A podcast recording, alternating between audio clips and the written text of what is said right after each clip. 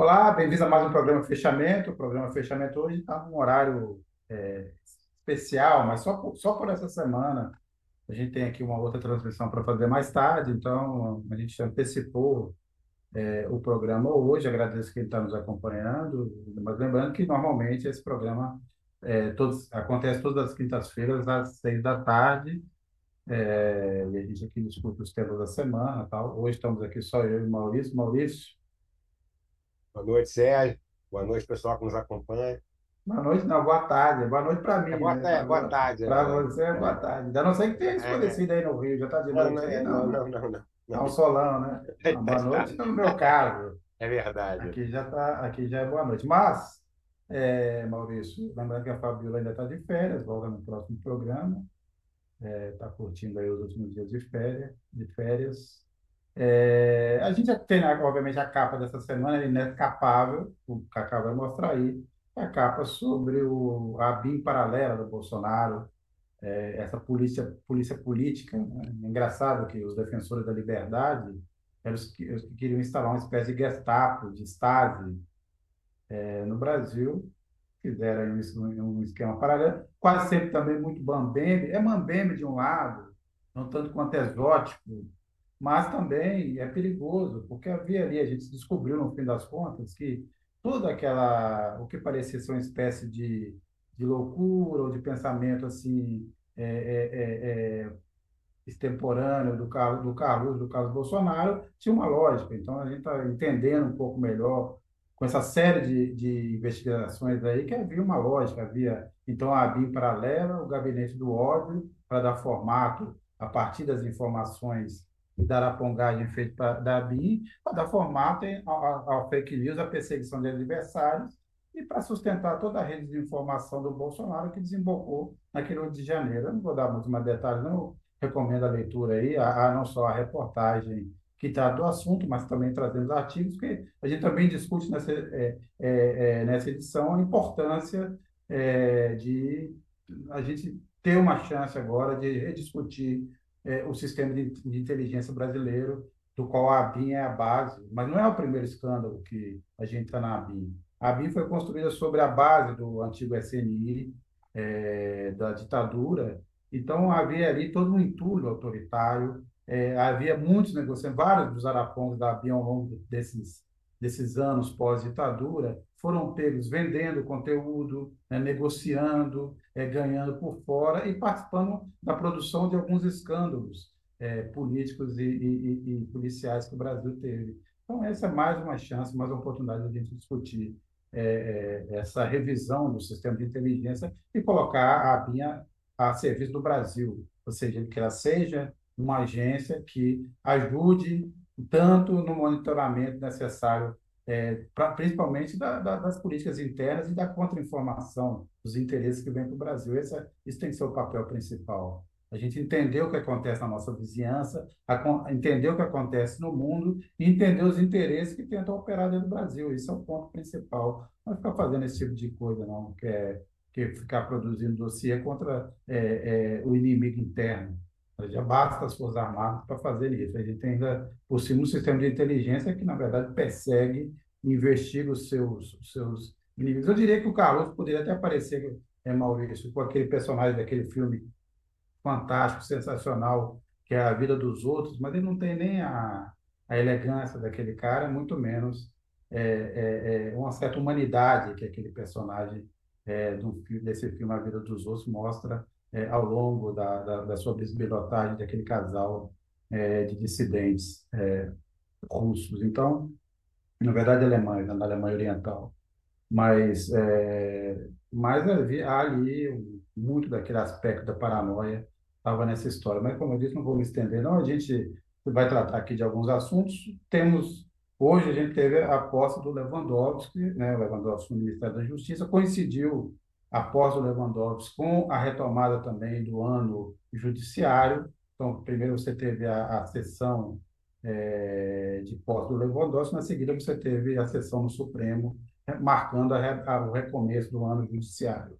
É, uma nota aqui importante, o Arthur Lira, presidente da Câmara, não compareceu a nenhum dos dois eventos, estava ausente, aliás, o Arthur Lira não compareceu a nenhum evento, não esteve, por exemplo, naquele ato em defesa da democracia, de lembrança do 8 de janeiro, arrumou uma desculpa, não deu pitaco em nenhum momento até agora, e também não apareceu nesses atos hoje, o que é um sinal do que vem por aí, e é um dos pontos que a gente vai discutir aqui hoje. O Lewandowski tomou posse, é, obviamente ele é muito diferente do Flávio Dino no estilo, Flávio Dino é aquela, era aquela figura solar, muito engraçado, o Lewandowski é uma figura mais contida, mais discreta, deve, portanto, a gente vai ter uma grande mudança é, no estilo é, de gestão do Ministério da Justiça. Uma das frases do Lewandowski que eu selecionei aqui, ele diz, não há soluções fáceis para combater o crime.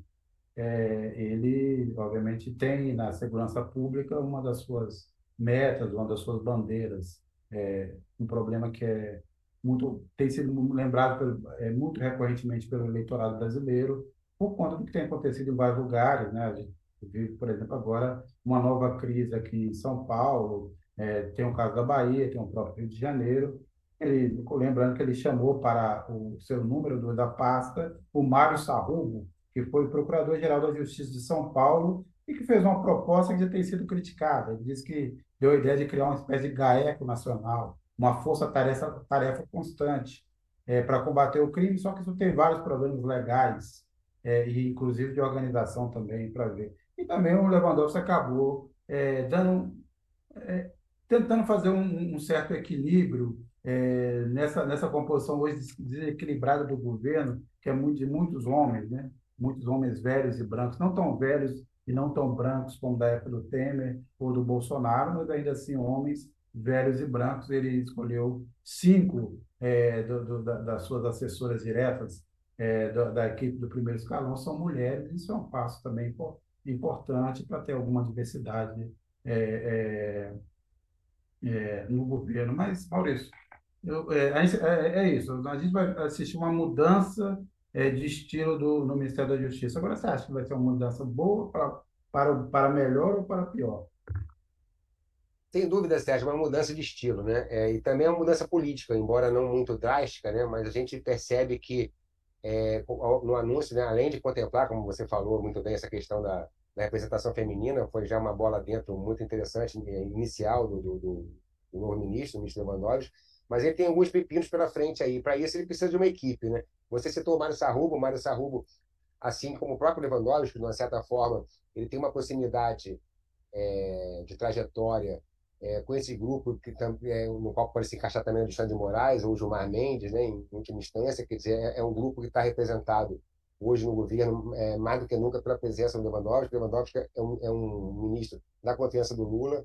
Ele é, nessa remodelagem que ele fez da, da, Secretaria, além do Sarrubo, né, que está nessa importante Secretaria é, Nacional de, de, Segurança Pública, é, ele, ele permaneceu com alguns postos-chave do PT, como o Adi Damuz, para citar só um exemplo, ex-deputado federal que continua na, Secretaria Nacional de Defesa do Consumidor. Quer dizer, de uma certa forma, aquela estrutura que tinha, embora fosse uma estrutura também simpática ao setor de progressista do governo, mas era uma estrutura basicamente baseada no grupo do Dino, que estava no PSDB, está no PSB mas é um grupo que veio do PCdoB, né? o próprio Flávio Dino, assim como o Ricardo Catelli também ganhou notoriedade, Ricardo Catelli é ex-presidente da UNE, inclusive, né? né um dos vários quadros do PCdoB que dirigiu a UNE.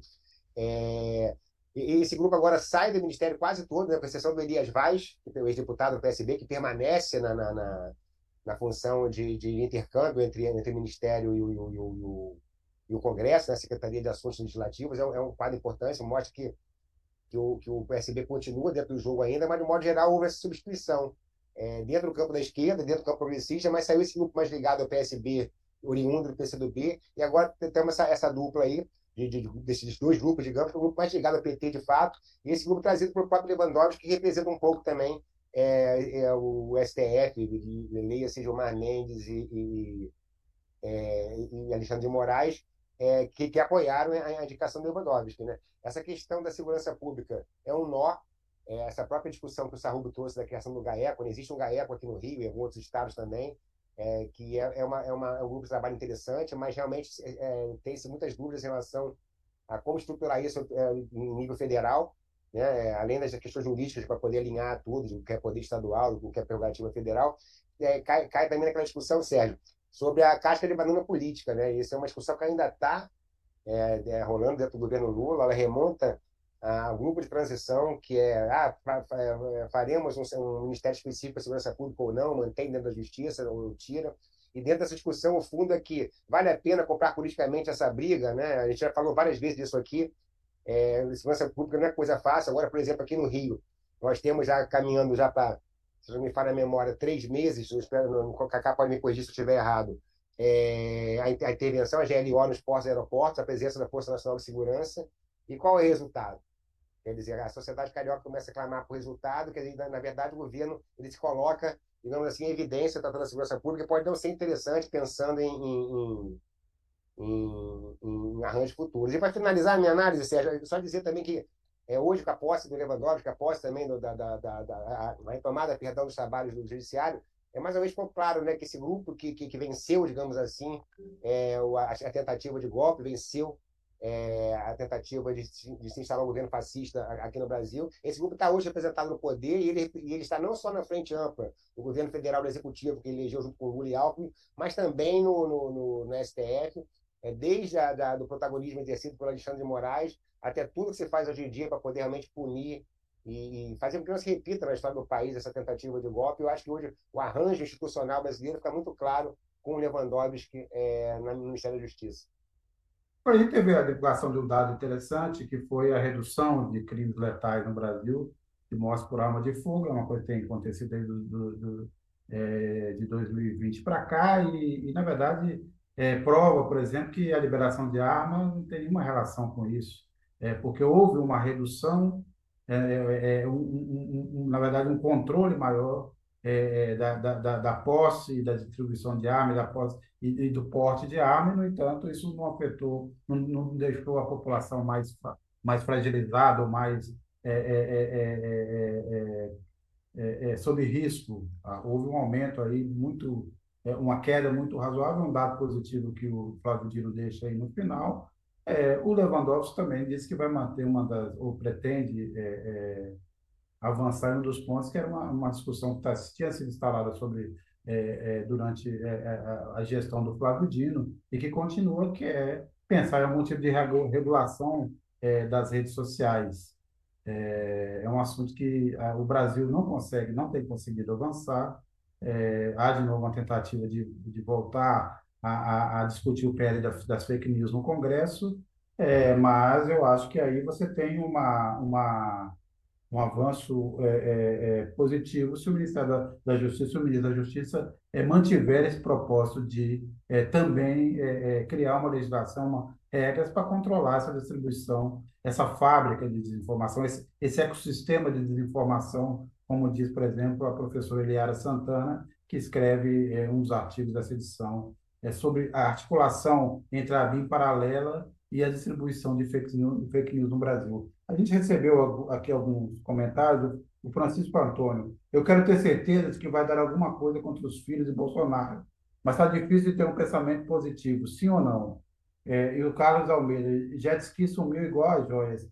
É, Francisco Antônio, eu acho que está é, tá mais perto, né? Mais perto. Eu acho que é, é ter chegado agora ao, a, a, ao Carlos Bolsonaro e a Polícia Federal, no, no seu entendimento na, na, investigação, e também o entendimento da Procuradoria-Geral da República, de que havia, de fato, uma BIM paralela, quer dizer, não é uma invenção, havia uma estrutura é, é, é, à margem, produzindo espionagem, arapongagem para o clã Bolsonaro, e que o, que o Carlos Bolsonaro era o mentor político disso tudo, é, era, era, era quem organizava isso do ponto de vista político, tendo o, o Alexandre Ramagem como o executor, o gestor de toda essa parte operacional, é um grande passo para chegar em pelo menos um dos nomes, um nome central. A gente não pode esquecer o papel do Carluxo é, é, nessa, nessa divulgação de fake news e, na, na verdade, no uso das redes sociais, que a gente é, precisa admitir é muito eficiente pela extrema-direita e é muito eficiente no caso, no caso do Bolsonaro. Né? O Bolsonaro continua atraindo grandes hordas e grandes ma massas para suas lives. O mesmo acontece, por exemplo, com o presidente Lula, que é, que é mais popular, é mais reconhecido, ainda assim não consegue ter é, essa atração é, nas redes sociais e na influência digital que tem o clã Bolsonaro. Isso deve muito ao Carlos Bolsonaro, então, isso aí pega um, é um ponto importante. Eu acho que é, estamos mais perto de ter uma punição criminal, se não a todos, pelo menos a um dos integrantes. Agora chegará o Carluxo, chegará o Jair Bolsonaro, porque está tudo se enredando, está tudo sendo costurado. E, no fim, eu acho que o propósito, é, ou pelo menos o objetivo, e os, e os caminhos mostram isso, é conseguir ligar o Bolsonaro a todo esse processo e, no fim das contas, também ao, a, aos atos golpistas de 8 de janeiro, ou seja, mostrar que o Bolsonaro estimulou, estava por trás dessa organização, como também é o caminho que se tenta nos Estados Unidos. Há, obviamente, mais evidência nessa altura em relação ao Trump do que, do que em relação ao Bolsonaro. Mas nos últimos meses apareceram muito mais informações relevantes sobre a participação do Bolsonaro nesse esquema. Então, eu acho que é, estamos mais perto do que já, já estivemos de você ter realmente a, a possibilidade de pro, comprovar essa participação direta do, do, da família Bolsonaro em todo esse sistema, que, no fundo, tinha dois objetivos. Ou ganhar a eleição é, é, é, é na, na perseguindo, mentindo sobre os seus adversários, ou usando dinheiro público de forma desbragada, ou através de um golpe, por meio de um golpe. As duas é, fracassaram, no fim das contas, e fracassaram muito pela circunstância. Eu queria lembrar que que a gente deve sempre pensar que é, ainda bem que era o Biden, o Joe, Joe Biden, presidente dos Estados Unidos. Se fosse o Trump, provavelmente esse golpe no Brasil é, em 2022 teria dado resultado.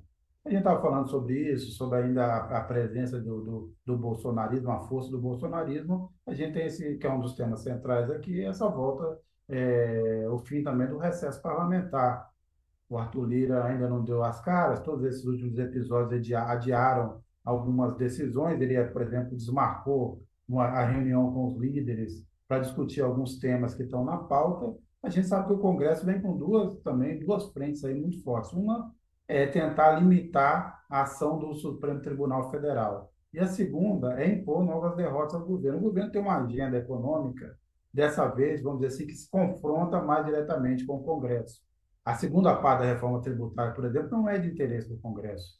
É, querem é, mexer no imposto de renda para torná-lo menos regressivo, ou seja, para que quem ganha mais pague mais proporcionalmente. Então, de um lado, aumentar, é, retomar aquela alíquota dos 35% que acabou durante o governo Fernando Henrique, e do outro, ser capaz de é, é, ampliar a isenção de imposto de renda para quem ganha até 5 mil reais. É, há outras medidas também de arrecadação e também há, por exemplo, a tentativa de é, acabar com, a, com aquela desoneração, com aqueles vetos que foram feitos pelo Lula, que agora o Congresso quer derrubar. É, Maurício, depois de 2003, 2023 não foi um ano exatamente muito fácil nessa relação, mas por vários motivos você conseguiu ter um acordo. A pergunta que eu te faço é: você acha que 2024 será um ano mais turbulento nessa relação governo-Congresso do que foi 2023? Sem dúvida, Sérgio. É, primeiro, por essa questão que você colocou, né? A gente vê um Arthur Lira é, em compasso de, de enfrentamento já nesse início de, de ano político, né? E antes mesmo da retomada dos trabalhos legislativos, né? A gente sabe que é, na relação com o Congresso, o, o Senado, é, o presidente do Senado, Rodrigo Pacheco, ele tem uma dinâmica própria também, que é diferente da do Lira, né? É uma dinâmica dupla, não é, não é a dupla dinâmica, Batman e Robin, mas é uma dinâmica dupla, cada um na sua, na sua casa. E no caso é, do, do, do, Arthur Lira na, na Câmara, é, tem, tem essa questão é, do enfrentamento aos vetos, né, que provavelmente vão fazer do, em relação ao Lula. A questão da política econômica, como você falou, a parte mais fácil, digamos assim, tanto da, da, das medidas de, de, ajuste fiscal quanto em relação à reforma, elas já foram. Agora a tendência é a pauta ficar mais acirrada em, é, em, em confronto com o Congresso. É, perdão, nós vimos hoje, por exemplo, o líder do governo no Congresso, o senador Randolfo Rodrigues, falando que essa questão da regulação das redes é uma pauta que deve entrar com urgência também, a tempo de, de, de que seja decidido alguma coisa antes das eleições municipais, quer dizer, são vários pontos de enfrentamento. Aí lembrando que o governo Lula, né, como sempre, naquele, naquela prática meio equilibrista né, que está tendo desde o início do governo, ele, ao mesmo tempo que ele cedeu é, em relação ao fundo partidário, ao fundo eleitoral, né, que, que, que é recorde esse ano, nas eleições municipais. Ele também é, cortou, né, ele, ele fez um corte nas emendas, e é, isso cai naquela discussão né, do controle orçamentário, né, que como a gente sabe no governo Bolsonaro, ele passou, né, com a história do orçamento secreto, etc. e tal, que não vou me estender aqui, ele passou para o Congresso. e agora é a batalha política é para retomar, na medida do possível, esse controle, e a tensão vai ser grande, inclusive lembrando que é, é o último ano de mandato, tanto do Pacheco na presidência do Senado, quanto do, do, do Lira na presidência da Câmara, eles vão ter que ser substituídos por outras pessoas, né? ambos estão no segundo, no segundo mandato já de dois anos, estão há quatro anos na frente das casas, e essa movimentação para a eleição também vai, vai dizer muito o que pode acontecer é, no, sobretudo no segundo semestre, Sérgio, acredito, porque não existe um nome, embora o Elmar Nascimento é, de desponte na Câmara e o Davi Alcolumbre no Senado como é, favoritos, mas na verdade não são nomes fortes a ponto de que esteja pacificada essa questão da eleição. Muita coisa ainda pode acontecer. Ela tem uma pauta de meio ambiente, pauta de direitos humanos, do lado da esquerda, digamos assim, e do lado da direita também pauta de costume, né? a questão do Estatuto Nascituro, coisas que estão presas nas comissões ainda, que, mas que podem ser, é, fazer parte do jogo político da, por parte do Arthur Lira.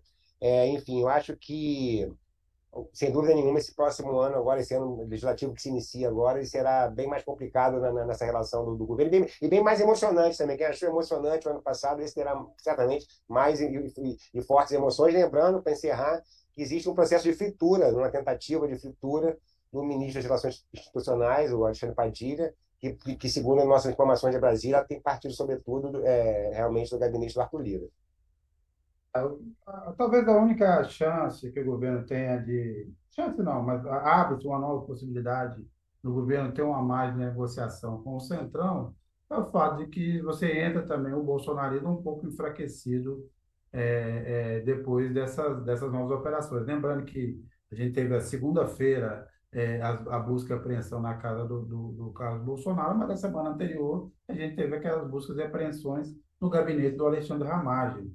Lembrando também que o Carlos Jordi, algum tempo atrás, também foi alvo por conta, aí por outra perna dessa história, que é a perna do, é, que é a perna do, é, da produção de fake news tal. Então, a gente tem todo esse cenário aí, e talvez este enfraquecimento um pouco, porque o bolsonarismo estava se organizando para vir com muito ímpeto, principalmente na tentativa de conter os trabalhos do Supremo.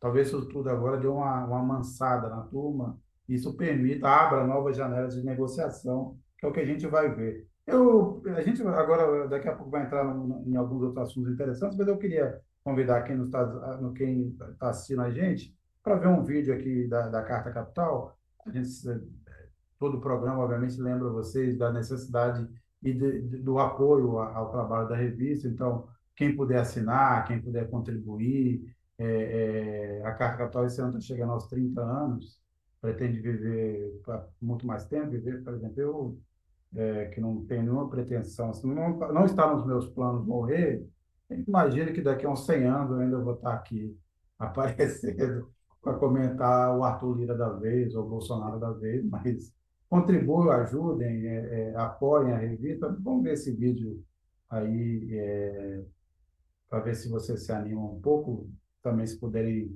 é, espalhar para os amigos e, e, e, também e até para os inimigos. Então, Cacá. Já notou como os jornais de maior circulação do Brasil estão sempre unidos na defesa de pautas como controle de gastos públicos, Banco Central independente e a firme oposição a qualquer iniciativa para taxar os 10% mais ricos, aqueles que abocanham 60% da renda nacional? Pois é, esse monocórdio discurso único da mídia tem raízes profundas. Somente cinco famílias controlavam metade dos veículos de comunicação de maior audiência do país em 2017, segundo a ONG Repórteres Sem Fronteiras. E o pior, essa concentração está aumentando com a compra de grupos de mídia por bancos e corretoras. Agora refresque a memória. Você lembra qual foi a primeira publicação a denunciar os abusos da Lava Jato? Muito antes do vazamento daquelas conversas que comprovaram o conluio do juiz Sérgio Moro com procuradores da República para prender Lula? Recorda-se de quem, desde o primeiro momento, denunciou que o impeachment de Dilma Rousseff era um golpe? Nadar contra a corrente sempre foi a nossa especialidade, mas também nos cobra um preço alto. Carta Capital sofreu boicote sistemático dos governos Temer e Bolsonaro, inclusive com pressões para que grandes empresas deixassem de anunciar na revista. Só sobrevivemos nesse período graças à inestimável contribuição dos nossos assinantes e apoiadores individuais, trabalhadores como eu e você que ainda sonham com um país mais democrático, justo e inclusivo. Somos muito gratos a todos que nos apoiaram nesse momento. Mas o perigo não passou. A concentração do mercado publicitário nas chamadas Big Techs tem ferido de morte veículos com estrutura bem mais robusta do que a nossa. Imaginem o impacto desse fenômeno em quem nunca pôde contar com o apoio de grandes empresas e grupos financeiros. E é por isso que renovamos o pedido de apoio. Só conseguimos manter o jornalismo corajoso, honesto e transparente de Carta Capital com as contribuições de nossa comunidade. Não adianta criticar a mídia corporativa e não apoiar quem sempre esteve ao lado da democracia, da diversidade e dos direitos humanos. Faça sua parte, contribua com Carta Capital. Faça uma assinatura para receber a revista em sua casa ou faça uma assinatura digital. Se você não pode assumir um compromisso mensal agora, doe qualquer valor em nosso site ou no Superchat durante as nossas transmissões ao vivo pelo YouTube. Valorizamos igualmente todas as formas de contribuição, não importa a quantia que você possa despender, porque temos clareza de que juntos somos mais fortes e podemos vencer o discurso único da mídia.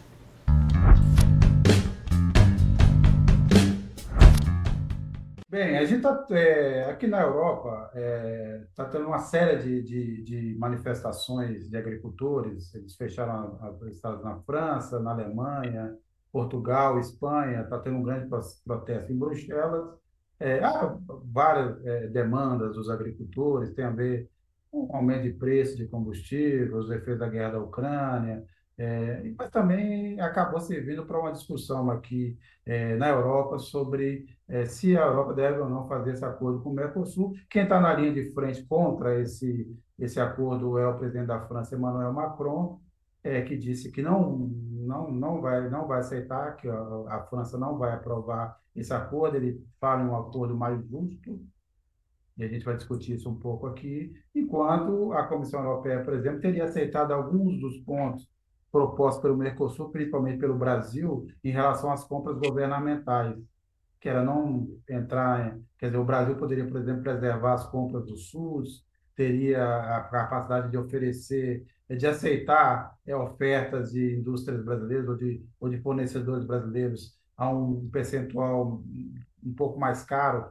um, a um certo limite, mas é, também foram são sugestões pontuais que não parece ter é, também tanta adesão assim na Europa, principalmente da França, mas a gente já viu, por exemplo, também que na Holanda há uma resistência à aprovação desse acordo, um acordo que nessa que desde o ano passado, desde o do fracasso das reuniões de novembro, ele já andava assim meio natimorto. Agora eu acho que esse momento é mais ou menos mais uma pá de cal, é, é isso que a gente vai discutir aqui. E para discutir, para debater esse tema com a gente, a gente recebe o Paulo Nogueira Batista Júnior, Paulo Nogueira que foi é, representante do Brasil é, no FMI, foi vice-presidente do BRICS, e, mas mais importante que isso, ele é colunista da Carta Capital, que é exatamente, a, vamos dizer assim, o, o, o maior galardão. É, Paulo Nogueira, bem-vindo. Obrigado. Bem-vindo. Obrigado, Sérgio. Prazer é, estar aqui. Bem, eu começo por aí. É, é, é, é obviamente, imagino que você esteja acompanhando. Eu queria primeiro uma análise sobre o que, que você acha que é essa reação é, dos agricultores e do Macron em relação a esse acordo. É, como é que você vê essa, essa relação? E se isso, como eu disse, é, é mais uma pá de cal num acordo que já estava morto? Olha, Sérgio, infelizmente, eu acho que o acordo não estava morto. E a reação do Macron é um sintoma disso, que a França tem preocupações em relação ao acordo, viu que a negociação está avançando e aí decidiu dar um decidiu tentar um veto. Eu espero que os franceses sejam bem-sucedidos, porque do nosso lado, do nosso lado do Mercosul e do Brasil, inclusive, muita fraqueza nessa negociação. Muita fraqueza, uma ânsia de fechar a qualquer custo, uma concepção equivocada do que é, que é uma negociação comercial compatível com o desenvolvimento industrial do país. Só para resumir, grandes problemas desse acordo. Ele abre o mercado de bens industriais do Brasil para competição livre, sem tarifa, com os, as empresas europeias, alemãs em especial, estruturalmente mais competitivos, ele abre o mercado de agricultura familiar para os europeus também. É uma pergunta que eu tenho feito, Sérgio, desde o ano passado, publicamente e diretamente aos pessoas do governo brasileiro, com quem eu conversei a respeito. Me digam, por favor, o que, que o Brasil ganha com esse acordo. Ele pede, nós sabemos. Mas o meu latinha, por enquanto, não surtiu efeito e o Brasil continua empenhado, através de negociadores de Itamaraty e do Ministério do Desenvolvimento, Indústria e Comércio, em, em fechar esse acordo que é estruturalmente ruim. Tanto que ele foi fechado por quem? Por Bolsonaro e Macri. Né? Então, eu estou prestes a proclamar como lema Vive la France, porque a França, motivos muito estreitos dela e dos agricultores franceses, quer, quer impedir que esse acordo se realize. Espero que a França tenha sucesso. É, é, é, é até porque é, quando a gente olha do ponto de vista de, de eventuais ganhos da agricultura brasileira, do agronegócio, não são tantos assim, porque o Brasil já preenche várias cotas, já tem vários direitos a várias cotas na Europa, quer dizer, seria um ganho marginal para, por outro lado, abrir um mercado, é, basicamente no caso do Brasil, um mercado estrondoso, né? Exato, há um desequilíbrio nas concessões. Nós ganhamos pouco ou nada em termos de acesso ao mercado europeu. Esse acesso adicional está concentrado em bens agrícolas, concentrado em países como a França, daí a resistência, mas é um acesso adicional pequeno. E nós abrimos nosso mercado importante a corporações competitivas na produção de bens industriais. Não é por acaso que a Alemanha está tão interessada no acordo, que a Alemanha é a principal ganhadora, a indústria brasileira é a principal perdedora. Então, eu tenho, eu tenho dito aí, vou repetir aqui, que história é essa de um governo que quer reindustrializar e se compromete com acordos comerciais desindustrializantes? Essa é uma pergunta que o presidente Lula tem que responder. Ele não pode jogar a responsabilidade por essa negociação estratégica nas mãos de burocratas do Itamaraty ou do MIDIC. A palavra final é dele. Onde é que está a suposta preocupação do governo Lula com a indústria? Que essa indústria brasileira não está, não está em condições estruturais de competir sem barreiras tarifárias com as corporações alemãs. Não está. Não só por causa de deficiências microeconômicas ou limitações microeconômicas, melhor dizendo, mas também porque estruturalmente o Brasil onera a competitividade internacional. Infraestrutura, infraestrutura deficiente, períodos recorrentes de apreciação cambial, juros extraordinariamente altos, crédito escasso, tudo isso contra empresas que têm vantagens opostas a essas, exatamente simetricamente opostas às desvantagens que as empresas. Eu chamo custo Brasil, né? Não existe custo Alemanha, ou não existe a mesma medida que existe custo Brasil, entende? Então, é um viralatismo tremendo, tremendo, querer fechar por fechar, para dizer que, finalmente, depois de 20 anos, não se conseguia fechar. É claro que é fácil fechar. É fácil fechar um acordo cedendo. Como o Brasil está se preparando, está se dispondo a ceder, entende? E olha, esse acesso adicional na parte agrícola, ele está condicionado pelo chamado protecionismo verde, protecionismo ecológico dos europeus, que querem criar mecanismos, ainda não cederam nesse ponto, para que eu sei, mecanismos de compensação em caso de, de, de agressão ao meio ambiente aqui. Aí eles retiram as concessões. Ah, beleza. E pode ser que essa pressão do Macron, na reta final, resulte no endurecimento europeu nessas questões, para dar uma válvula de escape protecionista aos europeus, os franceses em especial. E com esses burocratas de quinta categoria aqui, querendo fechar qualquer custo o acordo, o risco é que ele seja fechado em bases realmente muito perigosas para o Brasil. Então, não me venha falar em neoindustrialização se, é, se, o, se o governo segue na linha na, na parte comercial externa, na linha do Bolsonaro é como se o Paulo Guedes ainda fosse ministro. É isso que nós estamos vendo. Eu creio que o Brasil precisa reorientar urgentemente a sua política comercial externa, transformar numa política compatível com os objetivos de desenvolvimento do país. Que brincadeira é essa? É incrível que a gente esteja aqui, pessoas como eu, estejam agora na dependência de Vive la para nos salvar de um acordo que é uma armadilha Estou rindo para não chorar, né? Porque Não é possível que o Brasil ainda esteja nessa posição. Paulo, é, é, essa questão ambiental, né, que você falou, é muito interessante, porque a, a França, né, historicamente, ela, ela, já complica esse tipo de acordo, tanto no âmbito interno mesmo lá da União Europeia, né, porque e, e o discurso ah, durante anos foi de proteção aos agricultores familiares franceses, e de uns anos para cá esse discurso meio que migrou, né, se mesclou e, em relação à questão ambiental. E a nossa neo-industrialização, né, que está sendo é, propagandeada, ela fala muito em projetos verdes, projetos ecológicos e tal. Quer dizer, é curiosa essa contradição, né? Aí você quer te perguntar, existe mesmo uma contradição é, fundamental aí, porque se a gente quer industrializar da maneira verde, mas ao mesmo tempo o acordo, por exemplo, com a União Europeia, ela, ela joga contra a nossa industrialização, quer dizer, é um discurso vazio, né? O Brasil, mesmo, mesmo em questão ambiental, ele fica pregando no deserto, digamos assim. Vazio, olha, volto a dizer, esse acordo não tem vantagem, só traz problema. O que, que motiva o presidente Lula, vou especular aqui, a insistir nessa negociação furada? É aquela visão política, vai desculpar, superficial, de que é politicamente importante fechar um acordo abrangente com um grande parceiro como a União Europeia.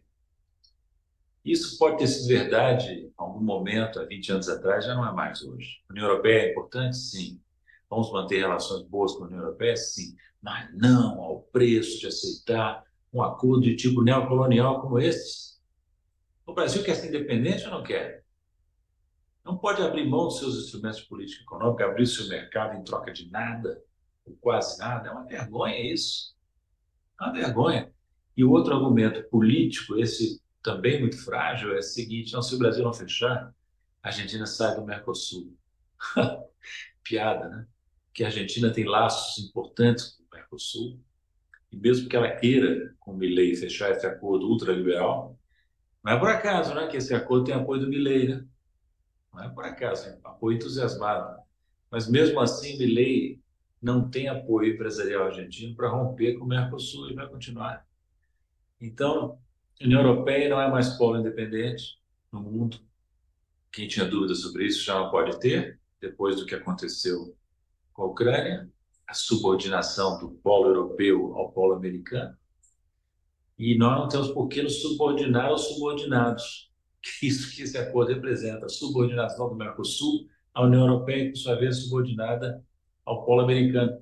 E olha, o Samuel Pinheiro Guimarães, que morreu, infelizmente, essa segunda-feira, dizia com toda razão: se nós fizermos concessões dessa magnitude aos europeus, pode escrever que os americanos vão querer também as mesmas concessões. E os japoneses também. Em breve, o nosso mercado estará inteiramente aberto. Quer mercado aberto? Sim, você defende mercado aberto? Pergunta o Lula e seus ministros. Então, qual é a diferença entre vocês e a agenda ultraliberal do Bolsonaro ou do Temer? É, a, a Áurea é, Alexandria, que está nos acompanhando, ela pergunta: será que o Lula não está querendo passar o ônus de enterrar, de enterrar o acordo para o, para o Macron? Boa pergunta. Eu mesmo tinha essa esperança, viu? De que isso fosse uma manobra lulista de dizer, olha, nós tentamos, não conseguimos. Eu até alimentava essa esperança. Mas o que aconteceu foi o seguinte, o Lula, ano passado, prometeu que se não conseguisse fechar até o 7 de dezembro, que foi a data em que ele passou a presidência do Mercosul para o Paraguai, ele desistiria. Chegou a data, não se fechou o acordo, os europeus continuaram intransigentes, e o Lula continuou continua na mesa. Não sei o que está fazendo nessa mesa, através de burocratas do Itamaraty e, do BIDIC. Não sei o que ele está fazendo. É a falta de orientação do governo que espanta. Né? Realmente, não dá para aceitar que um governo que tem essa retórica desenvolvimentista, essa retórica de retomada da indústria, acabou de lançar uma política industrial então, o que ele vai dar para a indústria por uma mão vai tirar com a outra. Eu, quero daqui a pouco falar sobre, a, sobre ver sua, ouvir sua opinião sobre a política industrial, mas antes eu queria fazer uma pergunta, é, é, é Paulo Nogueira. É, você falou de, sobre é, é, o risco de você fazer um acordo com um, um, um, parceiro subordinado, mas eu vou mais além disso. toda essa discussão sobre acordos grandes acordos comerciais, então a ALCA, esse acordo com o Mercosul, que é uma, é uma coisa ali da virada do século tal, muito em volta. Aí você teve várias ideias, teria o acordo do Pacífico tal, tudo parecia, então, para caminhar para esse, todos esses de acordo. Eu pergunto se ainda faz sentido falar sobre isso, quer dizer, é, pensar em acordos dessa natureza amplos, de, de, de blocos econômicos, ou isso também é um negócio que precisaria ser revisado, é, olhando é, é, a, a composição geopolítica hoje? Muito bem observado. Você fez uma recapitulação que coloca a discussão em contexto. Esse acordo que já está em negociação há 20 anos é um acordo velho. Macron disse isso também. Envelheceu, porque a, a onda que havia, como você disse muito bem, na, na virada do século, para formar grandes acordos intrusivos como ALCA, Trans-Pacific Alliance, que os americanos abandonaram, né?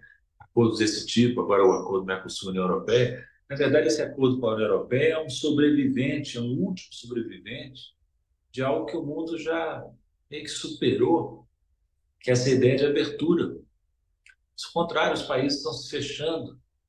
Os americanos, por exemplo, perceberam o quê? Os europeus também perceberam que nas décadas recentes a China se industrializou rapidamente, virou uma potência industrial, e os americanos e europeus, com exceção da Alemanha, se desindustrializaram. E a Alemanha agora vai se desindustrializar por conta da crise com a Rússia, que tirou um, um eixo da competitividade alemã. Então, o Brasil está embarcando tardiamente, junto com seus parceiros do Mercosul, numa negociação ultrapassada que só na cabeça de liberaizinhos tupiniquins pode ser considerada uma coisa interessante. Por isso espanta, lá está o Celso Amorim, lá está o Mauro Vieira. vou dizer até revelar uma coisa, no início do ano, quando começou esse governo, isso ano passado, 2023, conversei com o Mauro, conversei com o Celso, e manifestei a eles a minha, a minha preocupação de que esse acordo não fosse fechado no governo Lula, né? Porque não foi fechado antes, Lembre-se, porque o Bolsonaro chutou o pau da barraca em matéria ambiental e inviabilizou o acordo. Mas eu, eu me preocupava, esse acordo vai ser retomado, porque o Lula não vai chutar o pau da barraca, ao contrário, em matéria ambiental. Então, comentei com o Paulo, comentei com o Celso, e os dois me disseram, ah, não, nós somos críticos desse acordo, nós sabemos, eu até mandei a eles informações sobre o acordo, mandei a eles um artigo que eu tinha publicado era a Carta Capital, nessa minha tarefa mais importante, que é ser colunista da Carta. E mais detalhes mandei para eles. Olha, olha só o absurdo. Isso eu mandei para o Celso, me pediu a, citação, a fonte exata da citação, eu mandei para ele. Por um dos negociadores europeus, depois que fecharam com Bolsonaro e com Macri, disse assim: We got away with murder on this deal. Quer dizer assim, que os sul-americanos fizeram tantas concessões que o resultado equivale a um assassinato. Ah, pelo amor de Deus, como é que pode o governo Lula, ter se engajado nisso, tomando como ponto de partida esse acordo que foi um assassinato? Entende? Então, eu estou sendo um pouquinho exaltado aqui, porque fico impaciente com a incapacidade do Brasil de se enxergar. Mas é um grande país, não pode se comportar como pequeno país que está à busca de um nicho neocolonial que os europeus oferecem. Nicho mínimo, como eu disse antes, acesso mínimo adicional. Entende? Então, está na hora realmente do governo Lula abandonar certas quinquilharias, certas cargas que ele recebeu do governo Bolsonaro, que demora muito. Já tem mais de um ano. Está aí o governo. Não se deu conta ainda disso? É impressionante. Paulo, é, o, o, ministro Carlos Fávaro, da Agricultura, que não, não pode ser acusado de ser alguém é, progressista, né? ele é um cara ligado a, a, setores conservadores da sociedade, ele falou assim, a, a, resumindo, ele, ele, teria dito que é, não é tão importante mais nesse momento a União Europeia, porque o Brasil tem os BRICS e tem a cooperação Sul-Sul. Eu te pergunto, dentro desse desenho da política industrial que está se fazendo no Brasil, como você vê a relação do governo Lula diplomática e econômica comercial com, esse chamado Bloco Sul-Sul hoje em dia, né? e particularmente em relação aos BRICS? É, o Carlos Fábio tem razão, o que, que essa declaração reflete o quê? Reflete o fato que ele, sendo ministro da Agricultura e conhecendo bem o setor, os interesses do setor agroexportador, sabe que esse acordo oferece quase nada para a gente. E como disse o, o Sérgio antes, as cotas que estão oferecendo são praticamente iguais àquelas que nós já exportamos, entende? Então, até o Carlos Fávaro, que, como você diz muito bem, não, é, pode ser suspeito de nada, é um neoconservador, percebe que o nosso futuro não está nesses acordos velhos, mas nas relações com, a, com o setor dinâmico do planeta, que é a Ásia, são os BRICS, né? Não, volto a dizer, isso não quer. Não, ninguém pode entender que nós, por, por não fechar acordos lesivos, nós vamos romper com a União Europeia. Não, a União Europeia vai continuar sendo um mercado importante. Assim como quando, no tempo do Lula I, Celso Amorim, ministro da Fazenda, da Relações Exteriores, o Brasil rejeitou a proposta da ALCA, diplomaticamente, nem por isso voltou as costas para os Estados Unidos. Continuamos empenhados em ter um relacionamento econômico importante com os Estados Unidos, que é um grande mercado. Então, o Brasil precisa parar de ser infantil não é? e, e confundir as coisas mais elementares. Não ter relações com a Ásia, com os BRICS, com a União Europeia, com os Estados Unidos. Em todas elas, o Brasil tem que se manter altivo e preservar sua, seu interesse nacional. Não existe esse negócio de ser amiguinho, de fazer acordo para brilhar na, na, na, mídia. Isso é coisa de país subdesenvolvido, de quinta categoria, que nós não devemos mais ser. Né? Fomos brevemente no período Bolsonaro, mas Bolsonaro período passou ou não passou? Então Lula fica falando aí, ah, cobrem de mim, então vamos cobrar. Ele, ele disse que ia negociar duro nesse acordo, tentou, não conseguiu. O acordo está difícil de sair sem concessões ainda maiores do Brasil. Então, pelo amor de Deus, vamos tratar de outros assuntos. O governo está cheio de problema. Por que, que ele está perdendo tempo nessa negociação penosa e danosa? Ocupa, ocupa, ocupa quadros do governo, ocupa tempo dos ministros, ocupa tempo do presidente. O presidente teve uma reunião com a Ursula von der Leyen no início de dezembro, supostamente para convencê-la, o chave do Lula, a ceder em pontos do nosso interesse. Não aconteceu. O que nós ainda estamos fazendo nessa mesa de negociação? Realmente é exasperante o comportamento do governo nesse, nesse, nesse quesito. Agora, Paulo Nogueira, quer dizer, vou falar, falar um pouco então da política industrial. O que, obviamente, do que se viu até agora, das linhas apresentadas, o que você achou desse plano? Perfeito. Acho que é importante que o governo brasileiro finalmente tenha a noção de que precisa ter uma política para a indústria, que é um setor nosso que definhou nas décadas recentes. Agora o mundo inteiro, o mundo inteiro não, porque a China nunca precisou dessa lição, mas o mundo ocidental está tentando correr atrás do prejuízo, e nós também.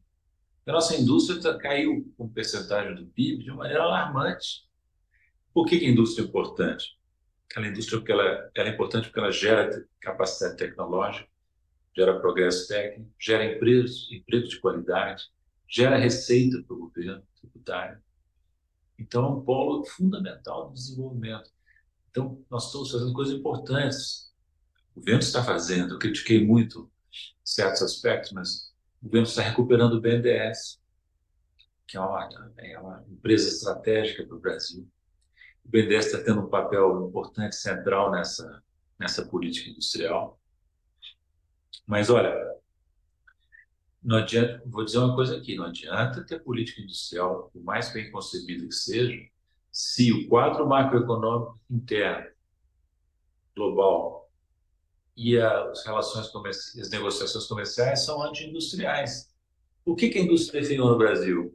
Nós fizemos abertura comercial unilateral desde o tempo do Collor, continuando Fernando Henrique, e porque a combinação macro de juros altos e câmbio apreciado, valorizado, minava a indústria. A indústria não definhou por acaso, não.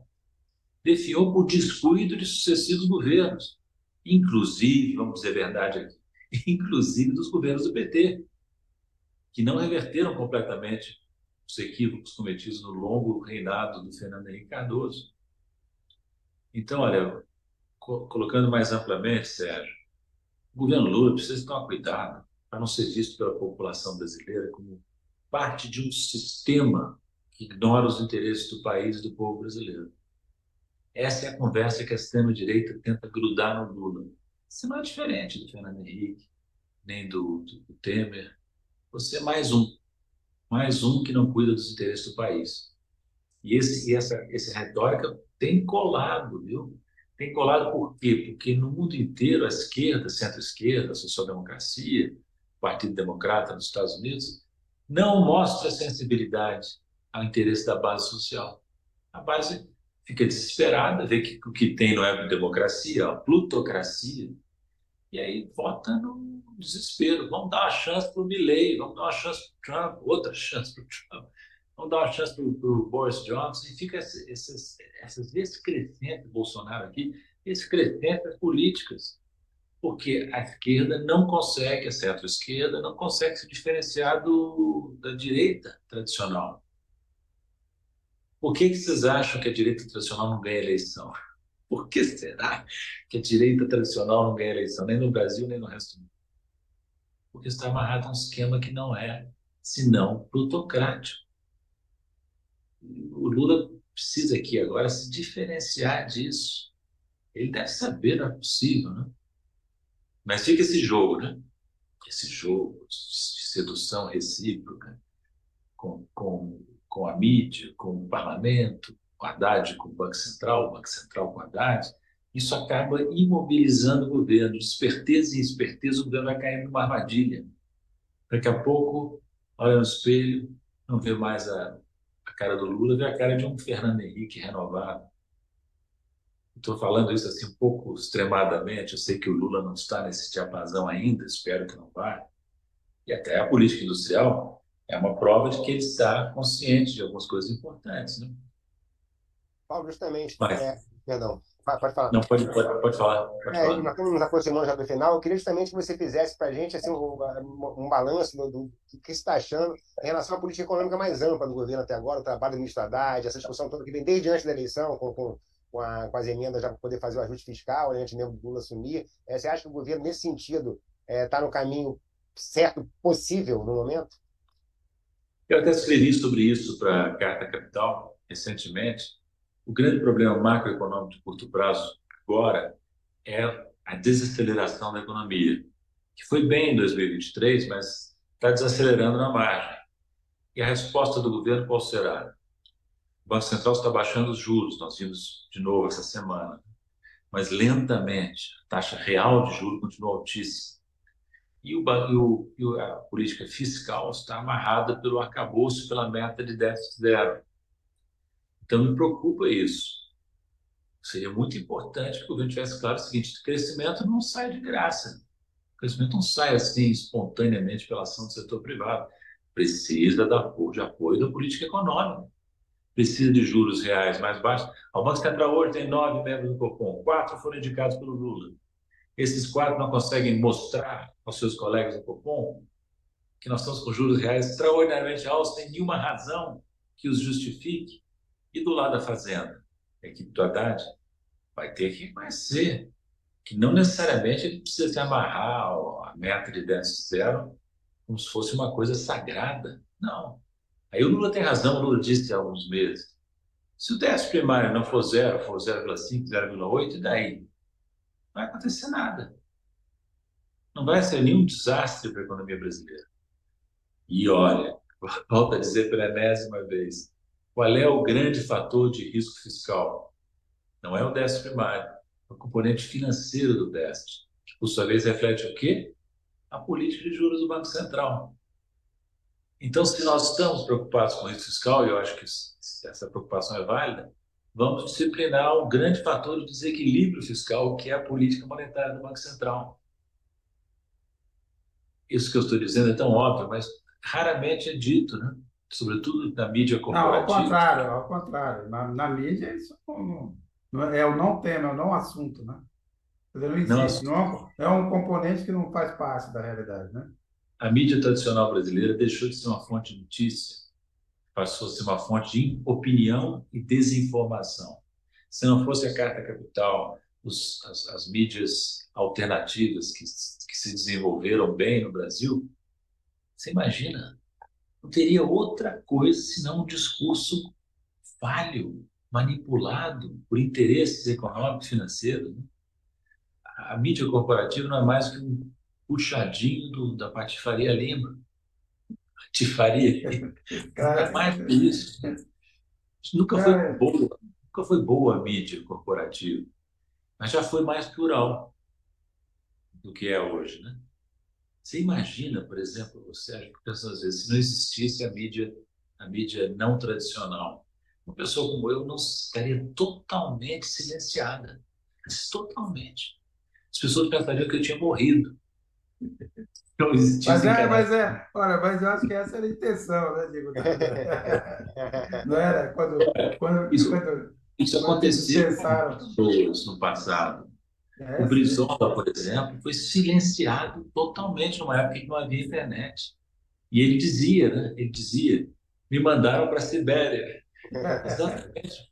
Agora mandaram todo um conjunto de pessoas da esquerda, da centro-esquerda, para a Sibéria. A Sibéria está super povoada. E só estamos totalmente congelados porque existem esses canais de comunicação que vocês proporcionam. Vai estar certo.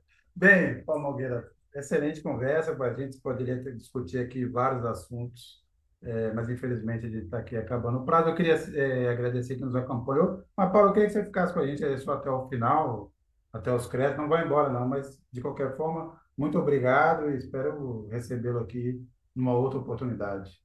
Eu também, eu também, eu que agradeço. Obrigado, pessoal. Até a próxima.